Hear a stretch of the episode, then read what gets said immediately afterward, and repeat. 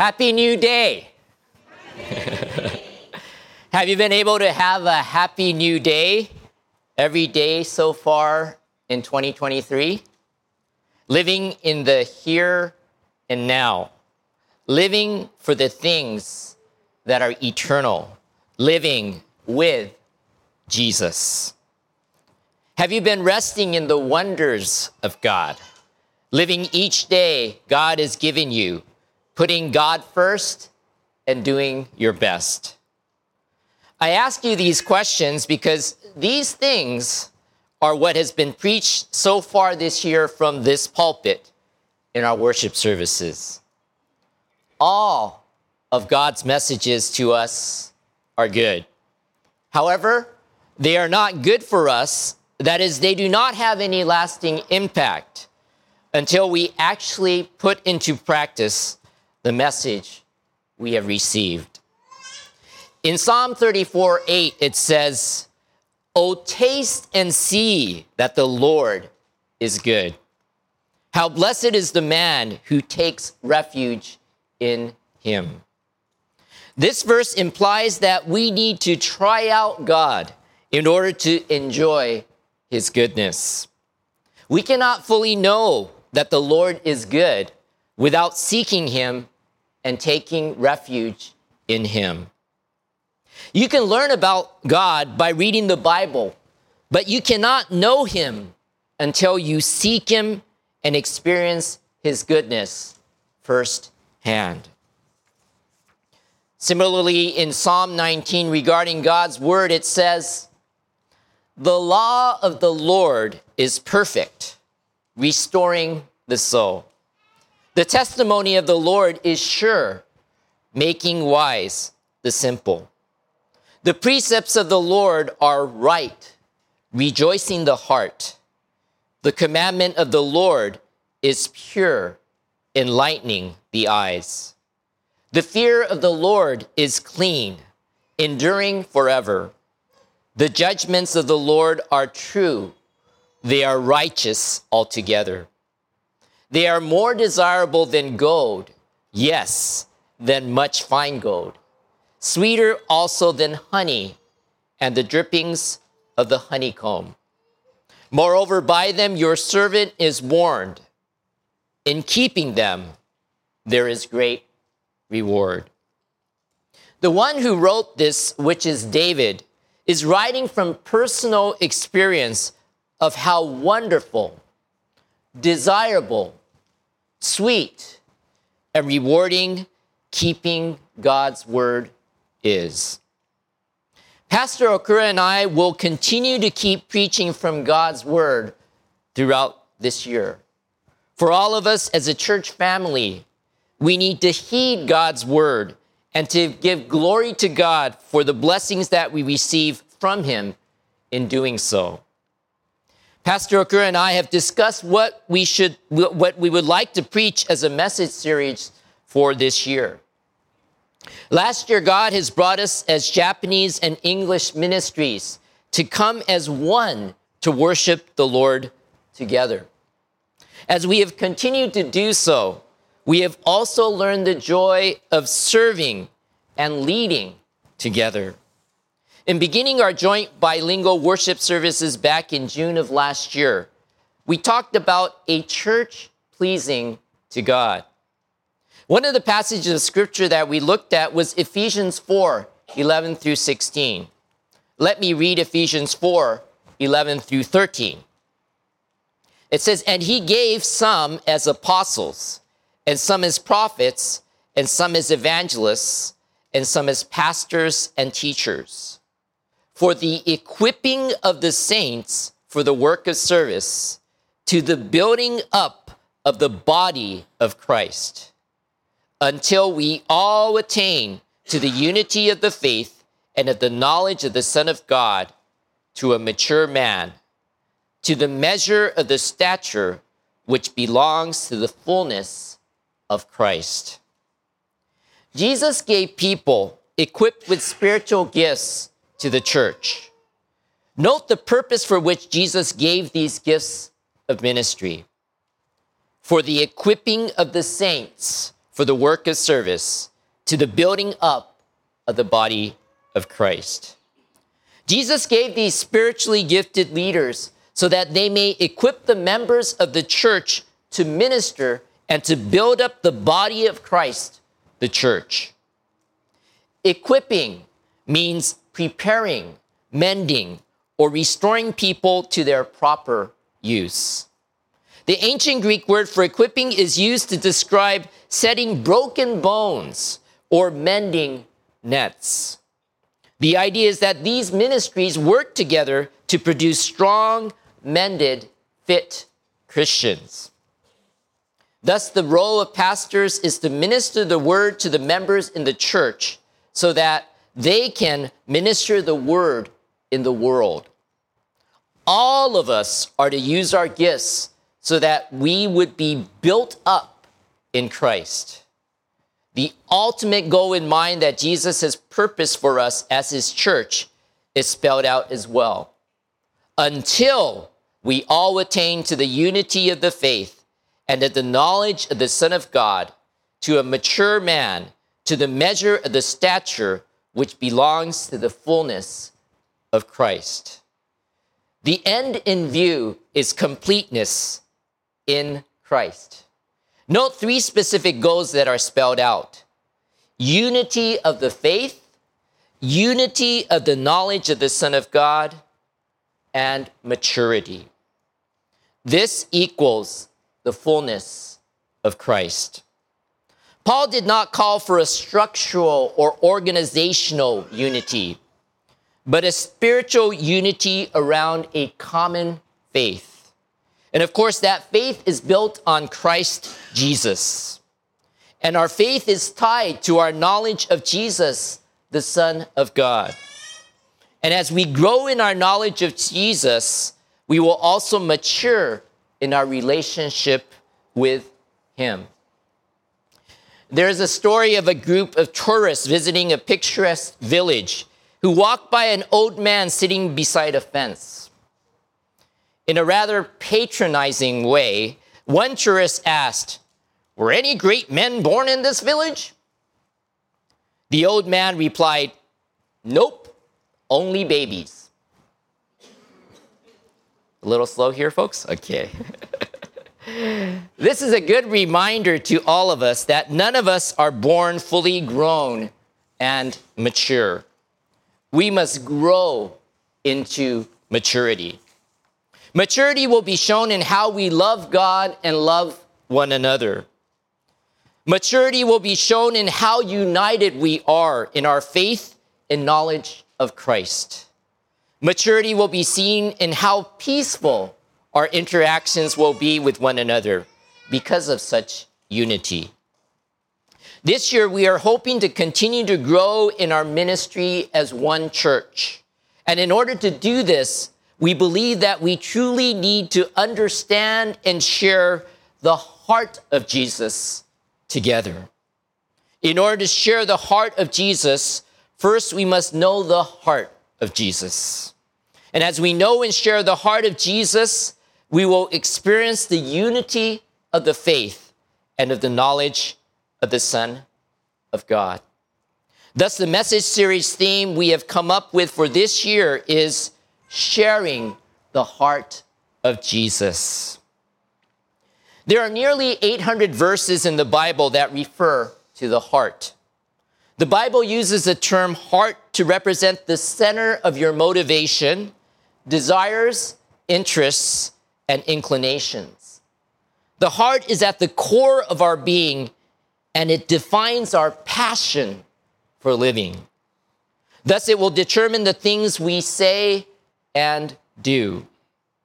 So the question regarding the heart of Jesus becomes what is Jesus passionate about? The wonderful thing about Jesus is that he had nothing to hide.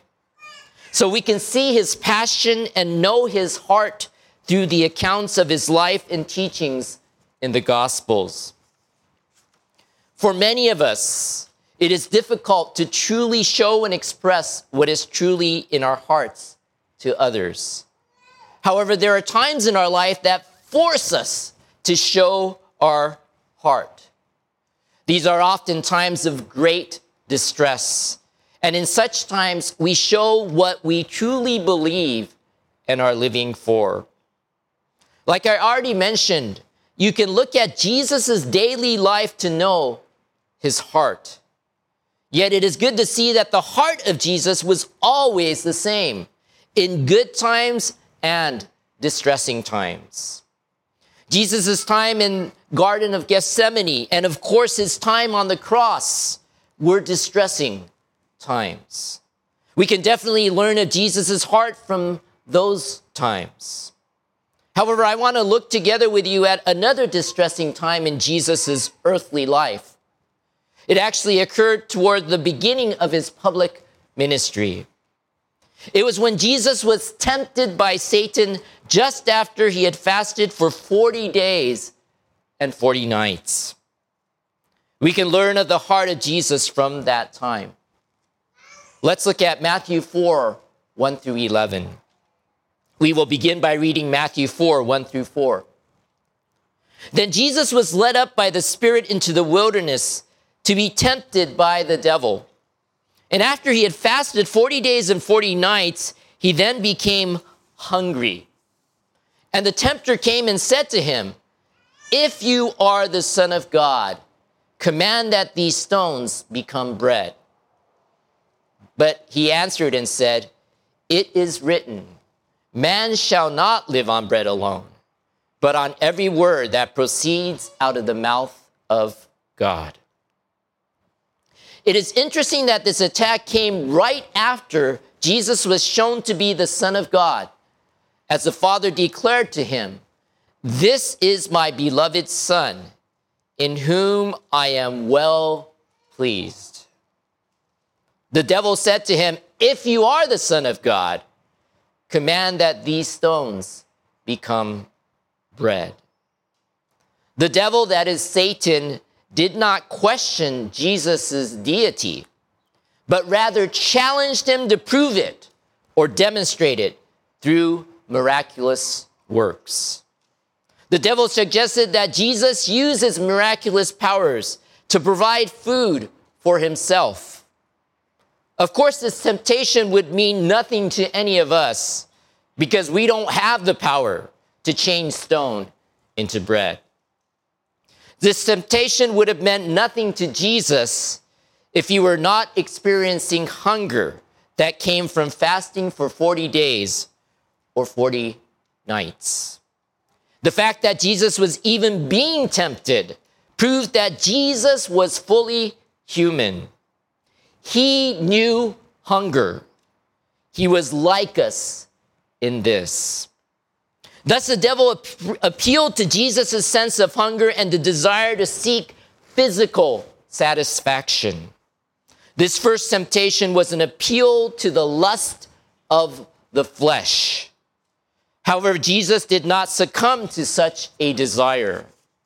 Instead, he responded to the devil It is written, Man shall not live on bread alone, but on every word that proceeds out of the mouth of God. Jesus was not refusing supernatural help. It was a matter of submitting to his Father's timing and will in all things. We know this because later, Jesus performs miracles that produce an abundance of food for thousands of people. Let us read on Matthew 4 5 through 7. Then the devil took him into the holy city and had him stand on the pinnacle of the temple and said to him, If you are the Son of God, throw yourself down, for it is written, He will command His angels concerning you, and on their hands they will bear you up, so that you will not strike your foot against a stone. Jesus said to him, On the other hand, it is written, you shall not put the Lord your God to the test. The second temptation was an appeal to the boastful pride of life. Satan appealed to the desire within all of us that seeks the approval from God and have that approval demonstrated in front of others. As already mentioned, Jesus had nothing to prove as the beloved Son of God. Still, Satan appealed to Jesus' humanity and physically weakened state. The pinnacle of the temple rose some 200 feet from the floor of the Kidron Valley. A leap from there, and the appearance of the promised angelic protection would be a remarkable spectacle. To bait Jesus, we see that the devil used scripture. Here, the devil quoted Psalm 91 11 through 12, but took it out of its context. Being the father of lies, the devil was not able to even quote scripture truthfully. Jesus, knowing all scripture, saw through the devil's deception. He replied with scripture, but applied it correctly. Jesus knew that such a demonstration would be testing God, and he knew this was wrong. He knew he could trust in the Father's protection without forcing the matter. Matthew 4 8, again, the devil took him to a very high mountain and showed him all the kingdoms of the world and their glory. And he said to him, All these things I will give you if you fall down and worship me. Then Jesus said to him, Go, Satan, for it is written, You shall worship the Lord your God and serve him only.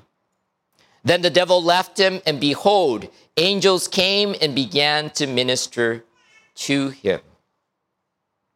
The third and last temptation was an appeal to the lust of the eyes. Essentially, this vision invited Jesus to take a shortcut around the cross. Jesus came to win all the kingdoms of the world and their glory back from Satan's domain. But Satan offers them to Jesus if he will only fall down and worship him. This temptation could not have been real unless Satan does possess all the kingdoms of the world and their glory. Sadly, Adam and his descendants gave the devil this authority. God gave Adam the earth as a stewardship, as indicated in Genesis 1 28 through 30, and Adam wittingly turned it over to Satan. Ultimately, though, all things belong to God, but God allows Satan to function as the God of this age, as indicated in 2 Corinthians 4 4, for a time. This is why the world we live in is in the mess it is. Note that the devil did not want to bow to Jesus as the Son of God. In fact, he wanted God and all of creation to bow to him. At the heart of Satan is pride and hatred toward God, which fuels everything that he does. Thus, people in this world who are fed the lies of Satan share in the same heart as him. However, Jesus won this battle against Satan. The devil left, and angels came to minister to Jesus. Jesus showed the only effective counter to deception which is God's truth.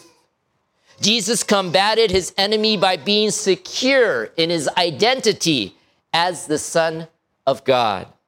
He relied on his relationship with the Father, was strengthened by the Holy Spirit, and battled with the Word of God.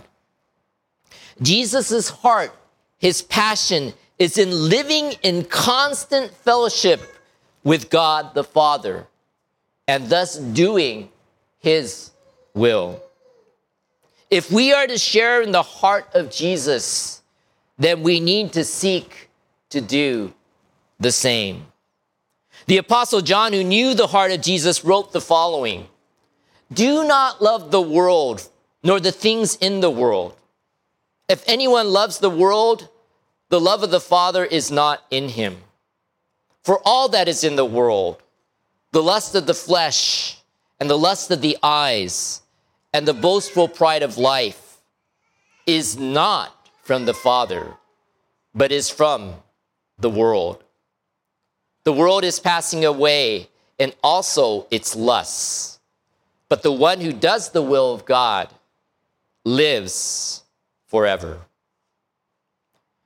As I read these verses, I am reminded of the sinful nature of my own heart. I realize that my love of God is tested daily by the things of this world. When given the choice of seeking to do God's will or satisfying an immediate desire, I often succumb to filling my belly or seeking some other comfort. When given the choice of humbly serving God and others behind the scenes or doing something flashy, I sometimes succumb to that which is more noteworthy. When given the choice of walking by faith or walking by sight, I often succumb to going in the direction of that which I can see or seems more attractive to me.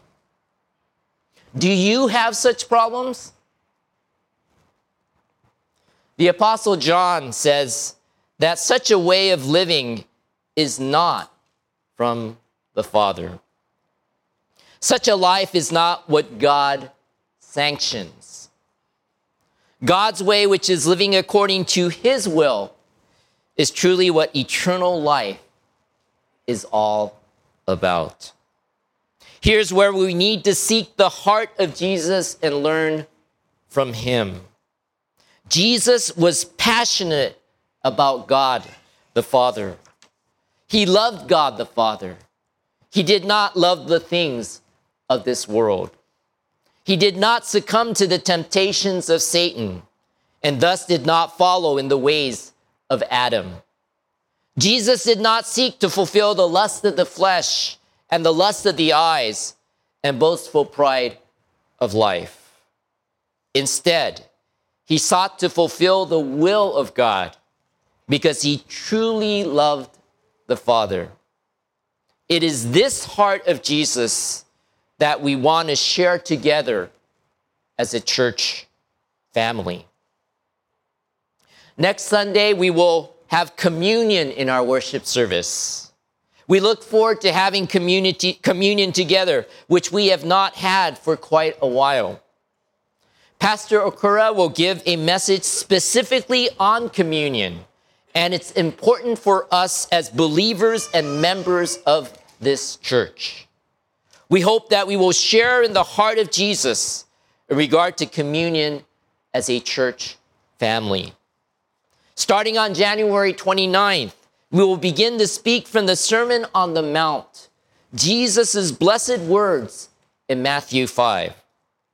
In those words, we will truly learn the heart of Jesus, especially as it relates to the heart of those who are to be a part of his kingdom. The incredible thing with Jesus is that he always speaks the truth. He openly shares what is on his mind and in his heart. Thus, we can truly know Jesus' heart by studying his life and his words. And as we do so, our hope is that we will truly share the heart of Jesus and have the unity of the faith and the knowledge of Him in all that we do together as a church family in worship, in fellowship, in ministry, and in our daily living. Let us pray.